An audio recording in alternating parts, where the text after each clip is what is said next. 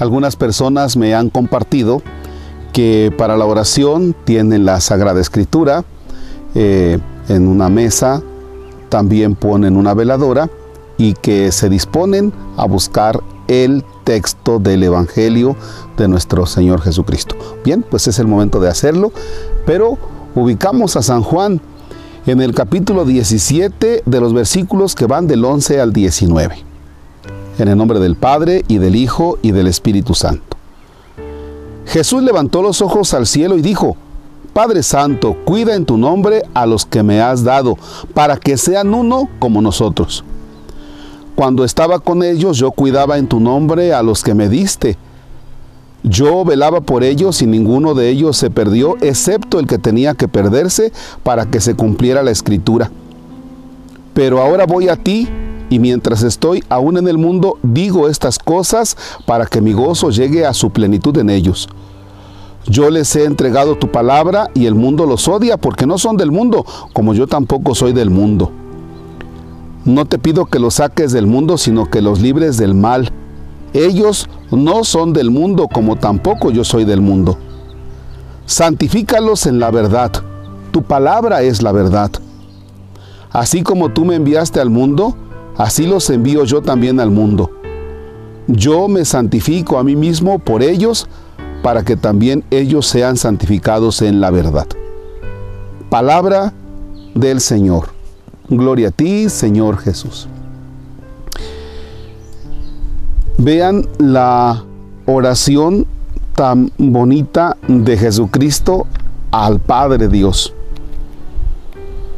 Que sean uno. Es decir, este grupo que ha creído en mí, te pido, Señor, que sean uno. No, que se dividan, no que se estén dando de guamazos entre ellos, sino que se manifieste la unidad. Y la unidad no quiere decir que todos van a pensar igual, no, eh, van a pensar diferente, tendrán capacidades distintas entre ellos, pero con eso se va a enriquecer toda una comunidad que es de los apóstoles, que es de los discípulos. Cada quien tendrá sus capacidades. Y entonces deben ser uno. Y realmente esta preocupación de Jesús la podemos ver en el mundo que nos toca vivir de este 2021. ¿Por qué al hombre, por qué el hombre se empeña en la división? ¿Por qué nos empeñamos en el estar inconformes con el otro y en estar destrozando al otro? No voy muy lejos. Vean ustedes en las redes sociales, vean en las redes sociales, donde por cierto hoy todo el mundo opina. Vaya, los comentarios a veces son tan absurdos, tan tontos, y, y te das cuenta que en las redes sociales todo mundo opina, todo mundo está en contra, le tiramos al otro, a veces, a veces sin conocer a la persona. A veces de lo que nos imaginamos. A veces vivimos tirándole a los demás de lo que de lo que nosotros creemos o de lo que hemos escuchado. A veces nuestros comentarios van cargados de odio, a veces nuestros comentarios van cargados de resentimientos, a veces nuestros comentarios van cargados de todo, a menos de una comprensión real de la persona. ¿Y qué cosa es comprender a la persona? Bueno, pues entender su niñez, quiénes son sus papás, por qué actúa de esta forma, por qué actúa de esta otra. Fíjense que a veces pareciera como que nos causa placer destruir al otro con los comentarios, ya sea en redes sociales, ya sea en la radio, ya sea en la plática en corto, ya sea entre familia. ¿Por qué? ¿Por qué será? Y luego que algunos de nosotros que tenemos cierto liderazgo, le atizamos a la división. Los flacos contra los gordos, los ricos contra los pobres, y ahora con las elecciones de diferentes colores, pero no guardamos cierta comprensión del otro. Tranquilos. Estamos en una sociedad muy peleada, muy dividida, que realmente el divide y vencerás parece que hoy es uno de los puntos en los que debemos detenernos y decir, a ver, espérate, espérate, aquí algo está pasando.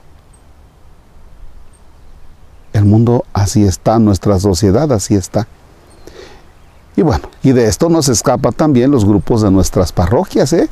Porque están, bueno, pues los del rosario contra el coro, contra esto, contra... Vaya, porque la iglesia está constituida de personas y las broncas que tenemos a nivel personal, pues también las vamos a ir a poner ahí en el grupo, en la parroquia, ¿no?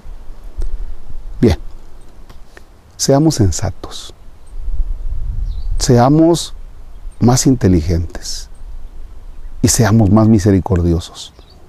Lejos de tirarle al otro y de dividir y de estarnos ahí dando de guamazos, ¿por qué no nos calmamos tantito?